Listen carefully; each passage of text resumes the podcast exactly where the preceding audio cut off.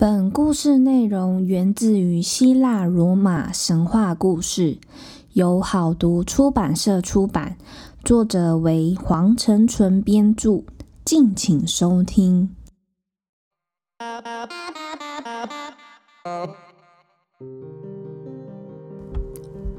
欢迎来到翻译机说神话，我是翻译机，今天是第一集。思考一下，前面的结束呢，会以希腊神话为主。那在这里，想先给自己一个目标，希望能够制作十集以上。因为我的个性稍微比较懒惰一点，很怕自己会不会只是一时兴起，而导致后来没有个目标能够维持下去。那今天就从希腊神话的起源开始。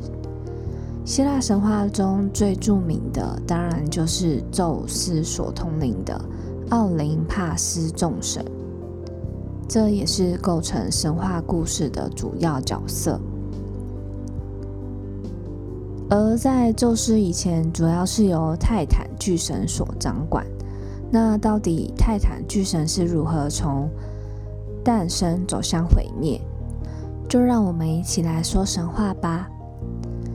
声明：故事中的翻译名词因为从英文翻译过来，所以可能会略有不同，敬请见谅。故事的起源从一片混沌开始，是一团阴暗、浓密的朦胧云雾，感觉包含了全宇宙的所有物质。之后，它渐渐的不那么混沌了。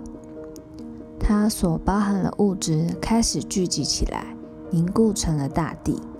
它称呼自己为盖亚，所谓的大地之母。她喜欢以高贵女性的形体走过大地，身上穿着飘逸的绿色连身裙，顶着蜷曲的黑发，脸上露出庄严的微笑。在他历经长久的孤独岁月后，他创造了穹苍之神，或称为天空之神乌拉诺斯。他是以男性的形体造访大地，看起来是个高大健美的男子，留着一头长长的黑发，身上只围着一块缠腰布。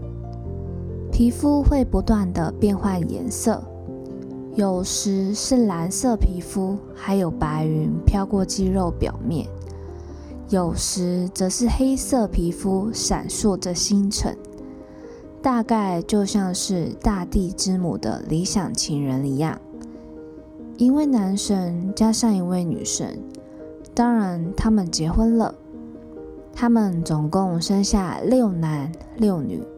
即为十二位泰坦巨神，十二位泰坦巨神名字都相当的长，对我来说真的非常难记，所以我有制作族谱，可供各位听众参考，也供我自己参考。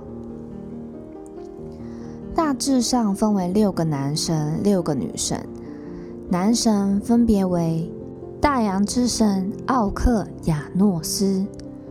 日神阿波罗、西佩里、克罗诺斯、库雷奥斯、伊亚佩特斯，女神分别为海之女神特蒂斯、月神阿提密斯、蒂亚、瑞亚、记忆女神姆纳摩修娜。法力女神特弥斯，再来就是引起导火线事件之一，就是后来盖亚所生的三胞胎独眼巨人。据书上描述，他们长得像泰坦巨神一样高大强壮，可是很笨重又粗野，体毛还异常的多。而且最重要的特点是，这三个小孩都只有一个眼睛，位于额头的正中央。而父亲乌拉诺斯看到他们之后，非常的不爽，觉得我这么俊美的男神，怎么会生出这三个那么丑的孩子？于是就把孩子用锁链绑起来，丢进黑暗的最深处。那还有一说是又丢进盖亚的肚子当中。于是夫妻俩就开始吵架。不过盖亚想了想，还是决定再给乌拉诺斯一次机会。那下一胎盖亚又生了三胞胎，而这次想象起来更是更加的艰巨。每个孩子的胸膛都长出一百只手臂，然后肩膀上冒出五十个小小的头。想象一下，肩膀要怎么塞五十颗头？不过，作为母亲的盖亚当然觉得他们是最可爱了，于是她称他们为百万巨人。万是手腕的万，hundred-handed ones。想当然，父亲知道了也是一样的做法，将他们用锁链绑了起来，丢进黑暗最深处，眼不见为净。而盖亚此时痛哭失声，呻吟哀嚎，引发大量的地震。忍无可忍之下，盖亚从大地召唤出最坚硬的物质，制作最古早的武器，是一把大约九十公分长的弯曲铁刃。而其他泰坦的巨神看到盖亚如此生气，便跑过来问：“发生什么事啦？”而盖亚对他们大喊：“乌拉诺斯没有资格担任宇宙之王，谁愿意挺身而出杀了他，并取代他的位置？”当中最年轻的泰坦巨神克罗诺斯挺身而出。他是泰坦神中最矮小的，大概只有两百七十公分。嗯，大家可以从电影《波西·杰克森》当中神奇跟人类的比例来想象，就是真的非常悬殊。那他非常诡计多端，遗传了妈妈的笑容和黑色拳法，也遗传到爸爸的残酷。于是他们就开始计划如何能够顺利的杀死乌拉诺斯。于是克罗诺斯向盖亚提到：“你去骗乌拉诺斯过来，并且对他说你很抱歉，这一切都是你的错，而你还要帮他准备一顿丰盛的晚餐，还要装出一副很爱他的样子。”于是他们到了那天晚上，真的照做了。那还另外找了四位哥哥前来协助。当天晚上，乌拉诺斯依约前来，看到盖亚的样子，并无起任何的疑心。随后，他坐到盖亚身旁，于是躲在暗中的克罗诺斯及其他四位兄弟连忙现身。由兄弟抓住乌拉诺斯的四肢，而克罗诺斯则手持镰刀，准备划开父亲的喉咙。这时，父亲对克罗诺斯诅咒：“我诅咒你，总有一天你自己的孩子也会杀掉你，夺走你的王座，就像你对我做的一样。”克罗诺斯挥下大镰刀。乌拉诺斯的鲜血喷向四面八方，因为是宇宙之王，再加上又是神话故事，所以他的血也生出了许多生物，包含复仇女神，是三只会嘶嘶叫的有翅恶魔，主要掌管刑罚的神灵，还有变成充满野性但性格温和的生物，称为精灵和羊男。而盖亚任命克罗诺斯为宇宙主宰，掌管了王座。再来就是我们熟悉的宙斯诞生了。克罗诺斯后来娶了瑞亚为妻，不过受到父亲死后的诅咒，所以对自己所生的孩子都有所忌惮。每当孩子一出生，就把他们吞进肚子中。总共吞了三个女儿和两个儿子。瑞亚伤心欲绝，因此再度怀孕时，她誓死要保护好这个孩子，并且安排了一些精灵来照顾他，整天护脊顿毛，高声唱歌，为的就是要掩盖婴儿的哭声。而他是谁呢？就是日后统治所有神奇的万神之王、众神之父宙斯。之后，瑞亚实际让克罗诺斯吃了呕吐药，让他吐出大海之王波塞顿、黑暗冥王黑帝斯、宙斯未来的王后希拉、农业女神迪密特及造之女神海斯蒂亚。可怕的战争即将引爆，宙斯一派寻求帮助，拯救之前被宙斯的祖父乌拉诺斯丢进黑暗深渊的独眼巨人们。为了报答宙斯的恩情，制作出三个武器，分别是宙斯的雷霆万钧闪电、波塞顿的三叉戟，以及黑帝斯的隐形头盔。经历长久的战争后，宙斯终于顶替了父亲克罗诺斯，君临天下，成为众神之王。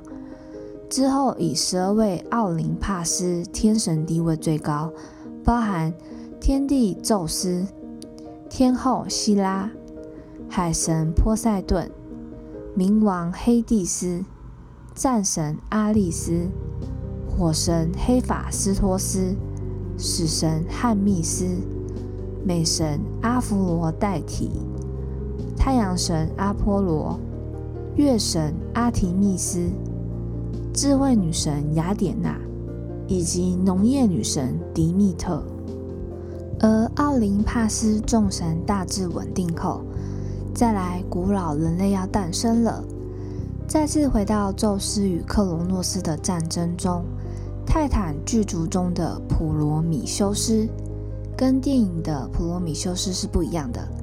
他虽属于泰坦巨神，不过在战争时加入宙斯的阵营当中。他机敏而睿智，已经洞悉了宙斯会赢得胜利的事实。他用土和水揉成了泥，照着神的模样捏出人形。为了要给予泥土构成的人形生命。他取出各种动物的勇敢、力气、快速、灵力、善恶等天赋，将它们封印在人的胸膛里。智慧女神雅典娜非常惊奇这个创造物，便也把灵魂和神圣的呼吸吹送给这仅有着半个生命的生物。于是，最初的人类诞生了。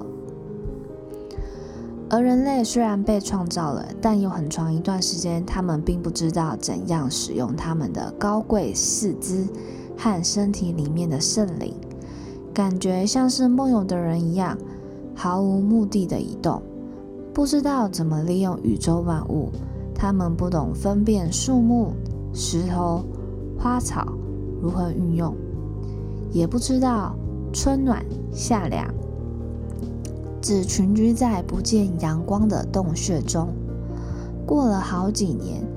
而普罗米修斯见状，他教导人们如何观察星辰的升起和降落，教他们计算和用写下的符号来交换思想，也指示人类如何驾驭牲畜，用以分担人类的劳动，并为他们解释梦和意象。甚至还告诉他们怎样调制药剂来医治各种疾病。他教导人类生活的一切。渐渐的，天上的众神们，尤其是宙斯，知道了。他们非常愿意保护人类，不过人类需以服从众神作为报答。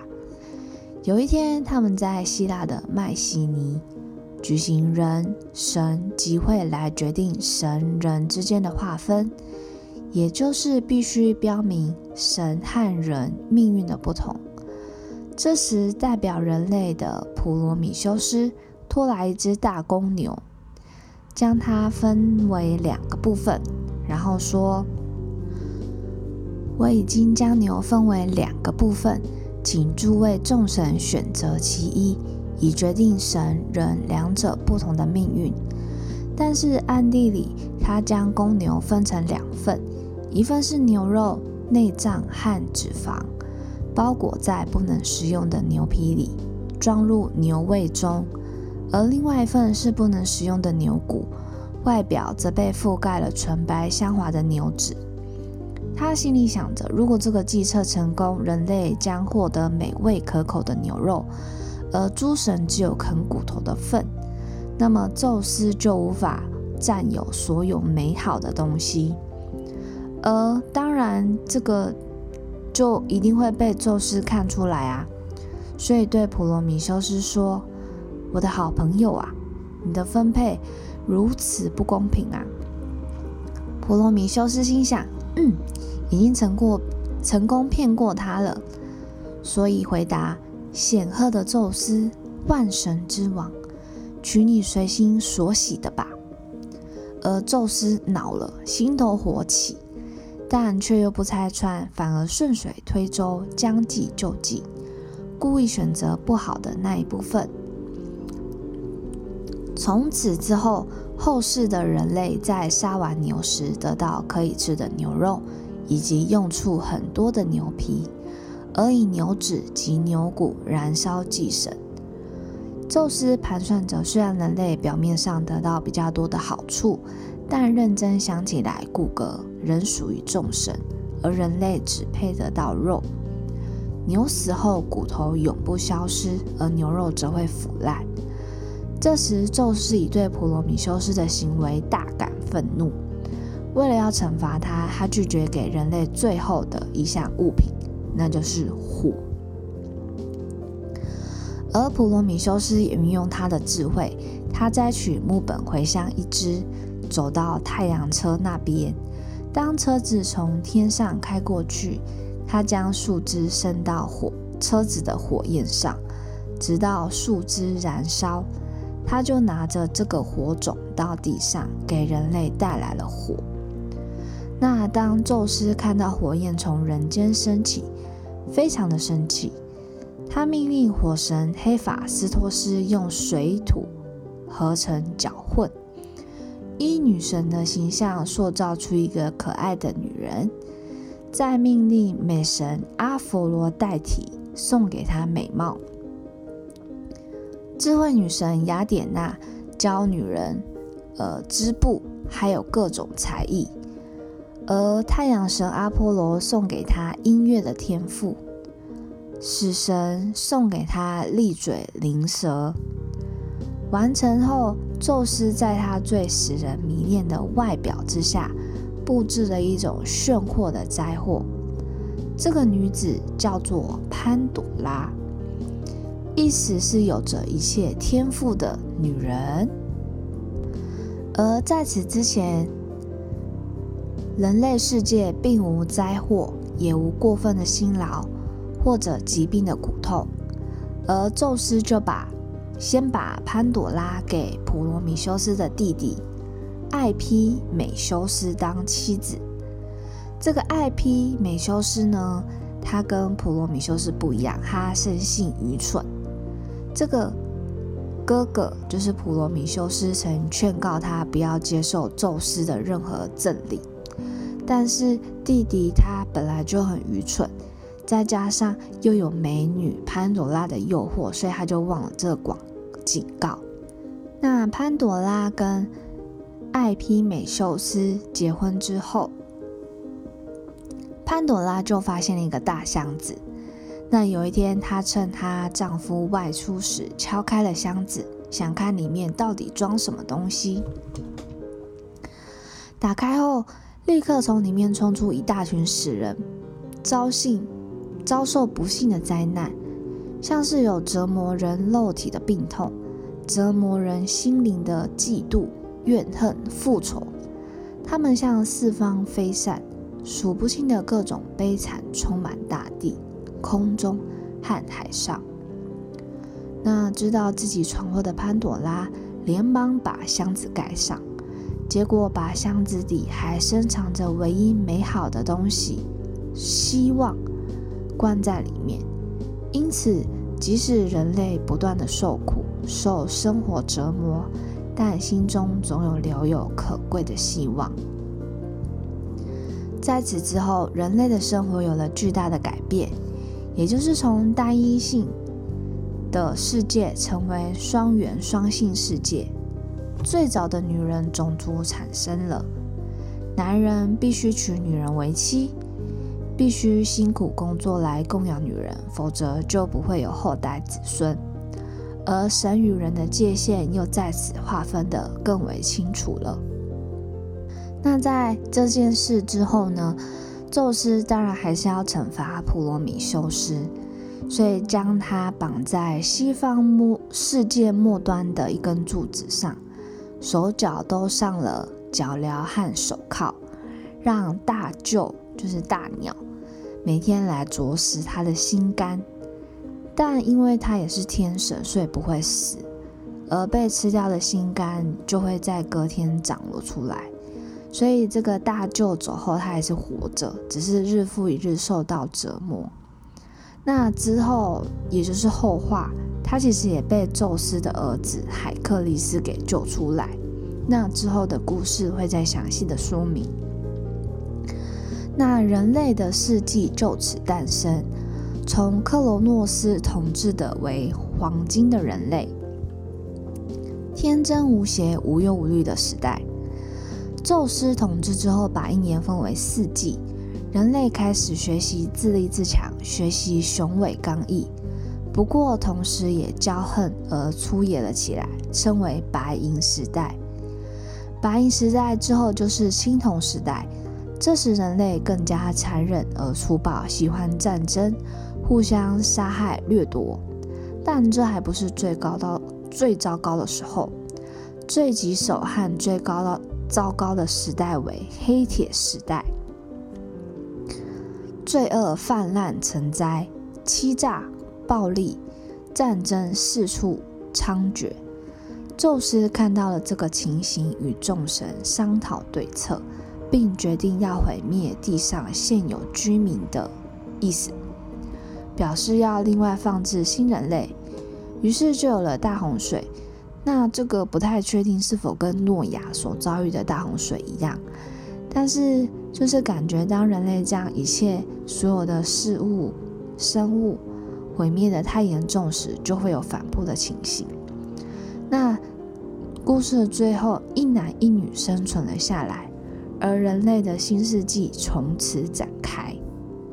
那今天以上就是从呃故事的起源，然后一直到泰坦巨神的产生，再来到宙斯的奥林帕斯众神。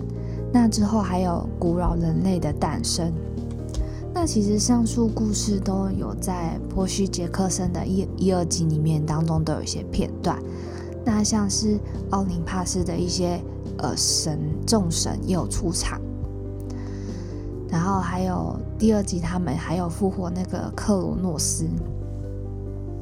那其中就是怒战天神是讲后面的故事，就是宙斯的儿子的故事。那其实我觉得这两部、这几部众神的出场都非常多。那对于相当喜欢希腊神话故事的我们来说，就是觉得啊，amazing。那呃，其中故事里面就是有提到，就是神话故事中好像有很多近亲的结婚。那其实对于现代来说，血缘关系近的两方，其后代。除了死亡率比较高之外，那有很多遗传性的疾病。那人的基因大概有五六种隐性的遗传致病基因。当没有关系的血缘夫妻啊，相同的隐性基因少，然后比较不同，所以他们后代造成遗传的疾病几率就会下降。那相反的，如果血缘关系相近，自然几率就会大增。而上述的故事中，他们几乎都是有，就是娶自己的姐妹。那光是第一代乌拉诺斯的十二位指示当中，就有四对夫妻。比例就是相当的高。那大家可以去参考我制作的族谱。